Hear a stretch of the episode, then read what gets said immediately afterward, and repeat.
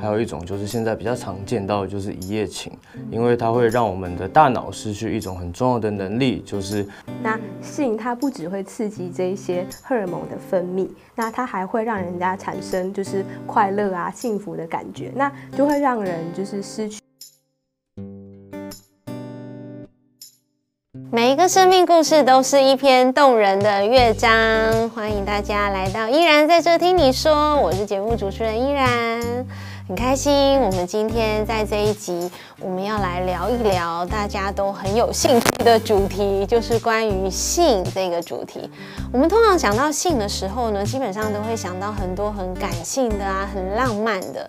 可是今天呢，我们要尝试用另外一个角度来聊一聊性哦，就是用科学的角度来看性这件事情。所以今天呢，我们两个来宾呢不得了了，他们两个呢就是科学脑的代表啊。所以我们今天有男士代表云翔，Hello，大家好，我是云翔。我们的女性代表是方怡，Hello，大家好，我是方怡。好啊，他们两个看起来一点都不太像理性脑的样子，然后他们两个的科学脑的背景跟大家介绍一下。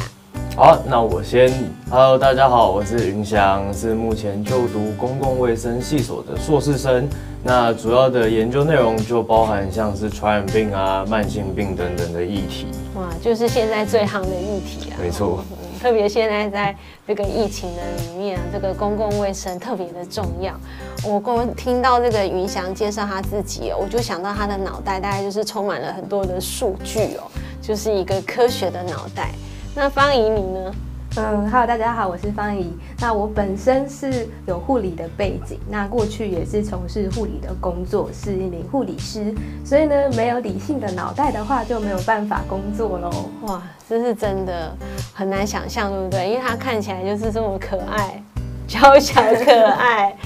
想不到是一个那个看到血呢也不会扎眼的护理师啊，真是太难以置信了。所以我们话不多说。就是要来问问你们两位，就是，呃，你们怎么看待性这件事情？如果用科学的角度来看性的话，你们要不要聊一聊你们、你们、你们所知道的部分？嗯，如果从生理的角度来看的话。就是当人类进入青春期之后，那呃就会有所谓的性欲。那其实这个性欲是因为荷尔蒙分泌增加，那它会带来的一个结果。那其实这里要澄清一下，就是有性欲并不代表是色情，这两个是不能画上等号的。嗯，这很重要哎。所以呃有性欲是正常的一件事情哦。所以每一个人其实连连小孩、男生、女生。大人都会有性欲，这是一件很正常的事情。嗯，这是一个很重要的提醒。那呃，我觉得如果是以性行为的角度来看呢，啊，当男女在发生性行为的时候，嗯，呃，大脑就会分泌出很多的物质，比如说有呃内啡肽、有苯基乙胺，然后还有多巴胺。那男生的话，则是会分泌男性的荷尔蒙睾固酮，女生的话就是会分泌催产素。那这些物质的产生呢，都会让我们的大脑有产生所谓的幸福亲密的一种感觉。哇，所以听起来这个性呢，其实对呃，无论是呃这个所谓的生理的影响，其实对心理的影响，其实它带来的影响其实是非常巨大的耶。那个影响力真的好大哦。对啊，可以这么说。嗯、不过虽然刚刚讲了这么多的物质，但我觉得最主要的还是在于多巴胺的分泌跟产生。嗯，那嗯，这边我也可以补充说明一下，就是呢，呃，我们人体分泌这些荷尔蒙的腺体，那叫做脑下腺。那这个脑下腺呢，它是一个小小的腺体，它就在我们大脑的下方。那就是当我们的人体啊接受到各样的刺激的时候，就是呃就会分泌出这些荷尔蒙这些物质。嗯它会刺激我们身体的各个接受器和接受器连接，嗯，那我们人体就会呃产生各样的反应，那它进而会影响我们的呃各样的决策或者是等等，比如说我们人的血压或者是心跳，哦，然后甚至是性刺激或者是你的食欲或者是睡眠等等。所以刚刚方怡讲到讲到的那个部分啊，也就是说，如果今天呃我们有一个很亲密的接触，比如说是亲吻啊，或者是拥抱啊，或者是在性的关系的里面的时候，其实，呃，对人体所带来的影响，其实那个影响的层面其实是非常大的。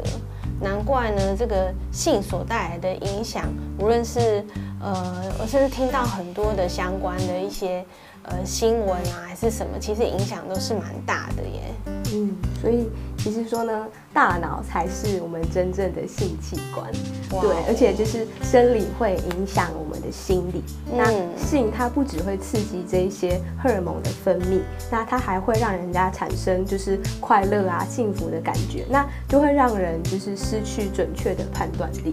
嗯，这真的不只是一个研究，因为之前我的朋友也跟我分享过，就是呃，他那个时候其实有一个稳定交往的对象，嗯，然后但他还是是会不停反复的跟不同的异性发生性关系，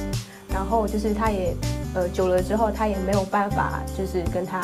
摆脱，就是他也没有办法跟他结束这个关系，那他就已经习惯，他就是会反复的跟不同的人发生关系。那其实到最后，他就说他其实并不快乐，就是他对人好像也失去了信任的感觉。然后他就跟我分享说，他觉得其实这段这些关系让他心情是很不好的，很糟糕的。嗯嗯，我还有想到，就是过去有看过一个研究，他发现到说。呃，如果人一直在可能交往了又分手，然后可能是不断的换更换性伴侣，还有一种就是现在比较常见到的就是一夜情。那呃，这些看似虽然都是短暂的连接，但是其实对人的影响都非常非常的大。嗯，因为它会让我们的大脑失去一种很重要的能力，就是呃与人产生信任，然后去建立亲密关系的那个能力。哇哦，所以呃，其实这个影响的层面真的是蛮大的耶。我就刚刚无论是呃云翔啊，或者是芳宜啊，就是跟我们分享到的，就是有提到呃，其实你今天如果你跟一个人发生性关系的时候呢，这些很亲密的，呃，看起来好像是有会。带给你很大的幸福感，或是很快乐的感觉，可是它带来的另外一个所谓的副作用，就会让你失去判断的能力，因为你会认为说，哇，这个人就是我的 Miss Right，我的 Mr. Right，可是殊不知那只是一个脑内物质那时候在作祟，结果呢，可能激情大概两年后，你就发现，哎，怎么这个人跟我想象的差很多啊？而且，特别是在这个亲密关系的连接的部分，这也是一个我觉得非常可惜，因为本来是希望两个人的连接可以很紧密，结果想不到反而没有办法。如果你一直不断的在换你的伴侣，或是一直在换交往对象的时候，你反而更难跟人建立一个非常亲密的关系。嗯，有的人会说啊，其实性欲就像食欲一样，反正呢，我如果呢非常的想要发生性关系，那我就像肚子饿一样，想吃就去吃，有什么关系呢？可是事实上呢，